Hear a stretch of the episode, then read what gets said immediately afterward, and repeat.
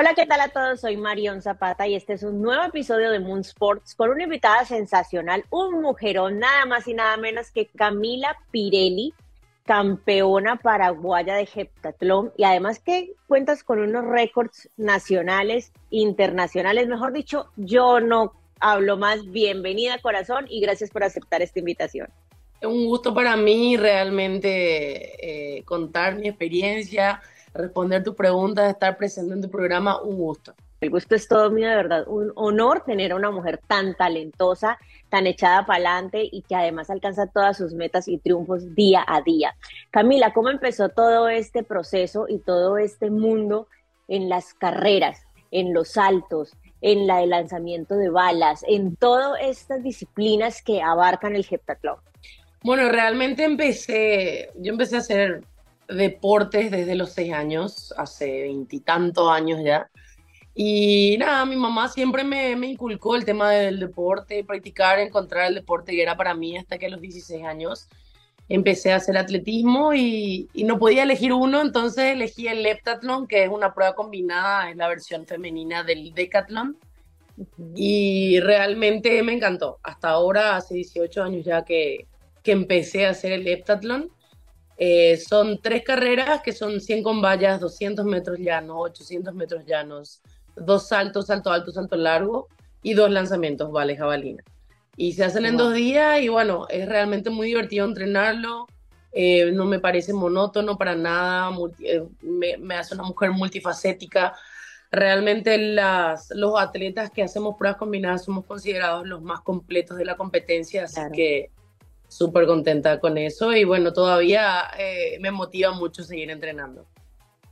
Bueno, tú dices que son dos días, además son como varias disciplinas en una sola, una combinación de varias, pero asimismo como es divertido y como tú lo dices, no es monótono, es muy exigente.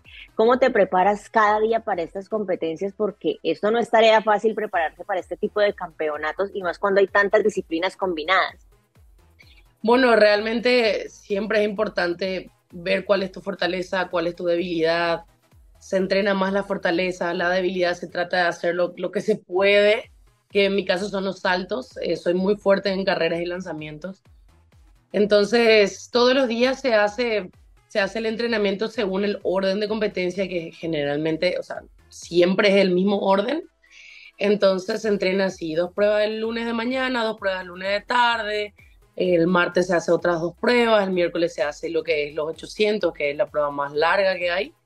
Y así, realmente no solamente el entrenamiento en, en la pista, sino también fuera, el, entrenamiento invisible, como le llaman, que es la parte nutricional y la parte de descanso. Y a eso le agregamos también la recuperación eh, de lo que es la parte de fisioterapia.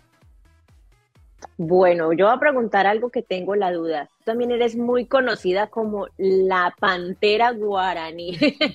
¿De dónde nació este apodo, este reconocimiento, este, eh, ¿cómo se diría? Este nickname. ¿De dónde salió? bueno, lo que pasa, lo que pasa es que nosotros en nuestra bandera de Paraguay tenemos dos sellos. Eh, un lado tenemos em, la, la estrella con la palma y el olivo, y al otro lado tenemos a un león con un gorro frígido.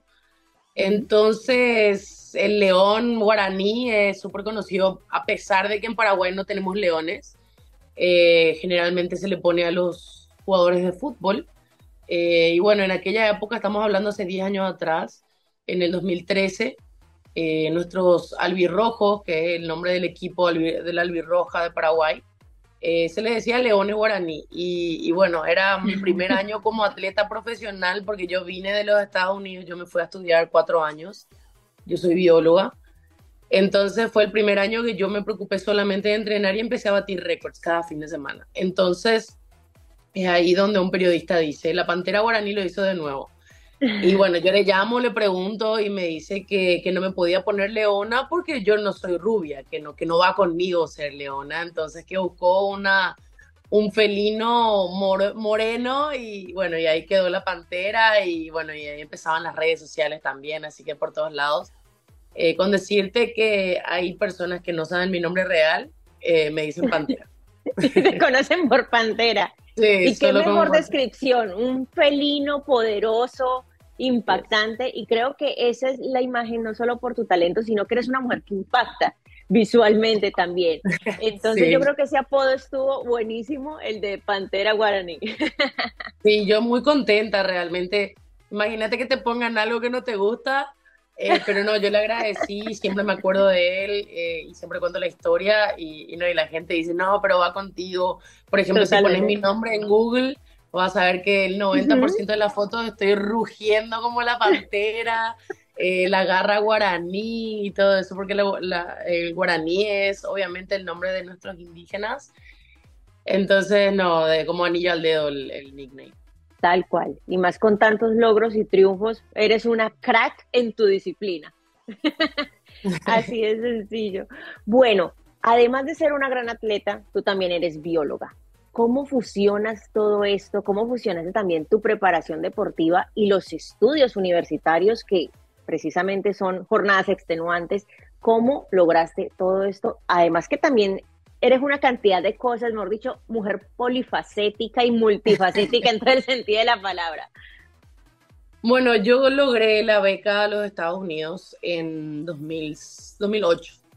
Eh, realmente desde chiquitita que mi mamá me metió eso en la cabeza porque era un sueño que ella no pudo cumplir. Entonces, a los seis años me sentó al borde de la cama y me dijo, mi hija te voy a poner en un colegio bilingüe porque cuando tengas edad y seas buena deportista te vas a ir a los Estados Unidos a una beca deportiva. Entonces yo tenía, yo la tenía fácil porque ese era mi, mi objetivo final.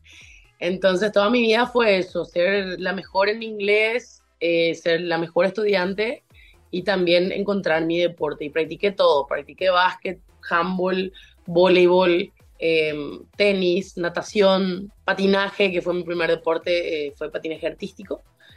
Hasta que, el, hasta que el atletismo fue lo, lo, que me llevó a los Estados Unidos. Y bueno, una vez que uno está allá en el sistema americano de la NCAA, eh, uno se convierte en student athlete y bueno, lo más importante ahí es que el estudiante no solamente sea un buen atleta, sino que también tenga un promedio.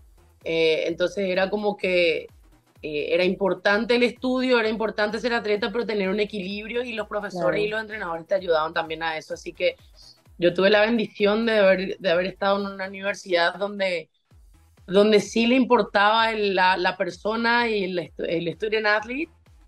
Y, y, no, fue sacrificado, pero no tanto como hubiese sido en Paraguay. En Paraguay realmente creo que ahora, unos cuantos años después de mi graduación, eh, hay todavía universidades que no les importa si sos atleta nacional o no.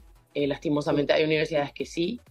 Eh, pero yo estuve en la Oral Roberts University en Oklahoma, en Tulsa, Oklahoma, y, no, era una universidad chica de 2.000 alumnos, 2.000, 3.000 alumnos, y los profesores te conocían y te, si, si, necesitabas más tiempo te lo daban, o sea, era, era algo muy bueno en mi caso, era muy... Me tocó una universidad pequeña, así que menos mal. porque me fui, me fui muy mimada, soy muy mimada en mi país y por suerte también me mimaron en mi universidad. Qué lindo escuchar eso. Bueno, y yo también quería preguntar una cosa, que esto no puede faltar. ¿Cómo está ese corazoncito? ¿Enamorada? Ah, ¿Solita? ¿Tranquila? Ah, tranquilo, con mucha paz. Que eso no, es importante. Es muy, es muy difícil. En, en mi país es muy difícil encontrar a alguien que, entienda todo lo que es ser atleta. Y la gente me dice, ¿por qué no estás con un deportista? Lo que pasa es que yo crecí con deportistas y para mí ellos son como mis hermanos, entonces es muy complicado. Exacto. Y, los de mi edad también en mi país se casan muy, muy, muy jóvenes. Entonces, a mis 34, encontrar a alguien de 40 que esté soltero es muy complicado. Pero no, y, que además, y, que además, entienda tu, tu rutina, tus horarios, estar viajando, eso no es sencillo. Sí. Pero como veo en las redes sociales, mientras más tiempo una mujer está soltera, más difícil va a ser encontrar. Porque, más exigente se vuelve. Sí, y encima tengo mi propio tiempo, yo vivo sola, tengo mis mascotas, tengo mi horario, o sea, imagínate que tenga que compartir eso con, con otra persona, no sé, hace casi dos años ya, y, la última vez me fue, me, me, me, tocó alguien muy, una muy mala persona, entonces es como que también estoy con las defensas altas. Sí, sí, sí. por ahora sí. Esperando la persona adecuada y la persona que merezca estar a tu lado. Así de simple. Eso me parece muy bien. Bueno, mi amor, y ahora las navidades, llegó diciembre, ¿qué tan fanática eres de la Navidad o más o menos cómo la celebras? Soy muy fanática desde que termina Halloween, que yo estoy así con las cositas de Navidad. Ya con el árbol eh, armado. Soy, yo soy muy ordenada en cuestión de entrenamiento y de, de, de las planificaciones, pero en mi casa todavía es como que tengo tanto que ordenar que todavía no puedo. Entonces, como que bueno, por la Navidad la Navidad lo va a lograr. y este fin de semana me quedo en mi casa tranquila, ordenar todo, hacer todo, lo, eh, ir a comprar lo que necesito para la Navidad, para, para, para ordenar, para colocar los, los foquitos, los, arbolitos. Tengo dos perros y una de ellas es cachorrita, así que tengo que alzar. Eh, tengo gatos. Tengo dos perros y cuatro gatos. Entonces es complicado el tema del arreglo porque si no es el perro, es el gato Así que estoy, estoy buscando, estoy pensando en hacer algo creativo para, para que no sea tentación para ellos, pero sí lo disfruto mucho. Eh, generalmente pasamos acá en la capital de Paraguay, en Asunción, con mi familia, que somos solo tres, mi mamá, mi hermano y yo. Eh, y bueno, y Año Nuevo sí pasamos en mi ciudad donde yo crecí, que son a 300 kilómetros de Asunción, eh, en el sur, cerca de Argentina. Maravilloso. Bueno, y ahora, ¿qué viene para este 2024? ¿Cómo te preparas? ¿Y qué esperamos de la Panterota Guaraní? Me gusta. Eh, bueno, antes, mira, te voy a contar lo que me andaba pasando después de los últimos Juegos Olímpicos. Yo me fui a, Tokio, que se celebró en el 2021 por el tema de la pandemia. Eh, después de eso era como un conflicto interno de seguir o no seguir, si dejar el heptatlón hacer las vallas. Y, entonces lo tomaba año por año. Eh, entonces en 2022 fueron los Juegos de Sur, los Juegos Sudamericanos acá en Paraguay. Obviamente tenía que quedarme, bueno. 2023 eran los Juegos de Santiago, 2023 Juegos Panamericanos. Me quedé, no me fue tan bien como quisiera. Yo pensé, fue ahora en noviembre, y pensaba que ahí iba a ser mi retiro, que iba a ganar una medalla, me iba a retirar. No gané medalla, quedé quinta, entonces como que no puedo retirarme. Y entonces este año el, desafío son los Juegos Olímpicos de París. Wow. Eh, Ay, qué emoción. Sí. Pasa que yo me fui a Tokio con solamente con un evento de los 100 metros con vallas, porque el heptatlón es muy difícil. Pero este año es como que por lo menos lo voy a intentar porque va a ser mi última chance de clasificar a un Juego Olímpico eh, con el heptatlón. Eh, es muy complicado, no es, no es imposible, pero sí está difícil. Entonces empezamos ya, ahora a fines de enero empezamos la primera competencia y así, eh, cada mes vamos a estar intentando y tenemos hasta junio para clasificar y si no, bueno, por lo menos digo que lo intenté y capaz este año sí sea el último año, no sé, eh, pero como te digo, cada año es un desafío nuevo y, y bueno, estamos haciendo todo lo posible y eso es lo más importante, que siempre afrontas los desafíos, siempre llevando triunfos a tu país cada vez más lindos, cada vez más grandes. Y creo que eso es algo muy admirable en ti, esa fortaleza y ese mujerón que eres y como deja en alto no solo a tu país, sino a todas las mujeres en toda Latinoamérica. Muchísimas gracias, gracias por, por este tiempo y tanto uñas súper de Navidad. Ah, sí, ya, verdecito Christmas. Ah, mira, estamos le hice, la, del Grinch. Qué linda, me gusta. bueno, mi vida, de verdad, un honor haberte tenido en mi podcast, una mujer de verdad multifacética, encantadora, y gracias nuevamente por este tiempo. A vos, muchas gracias. Y bueno, cualquier cosa, las órdenes, coordinamos. En algún momento encontramos el tiempito.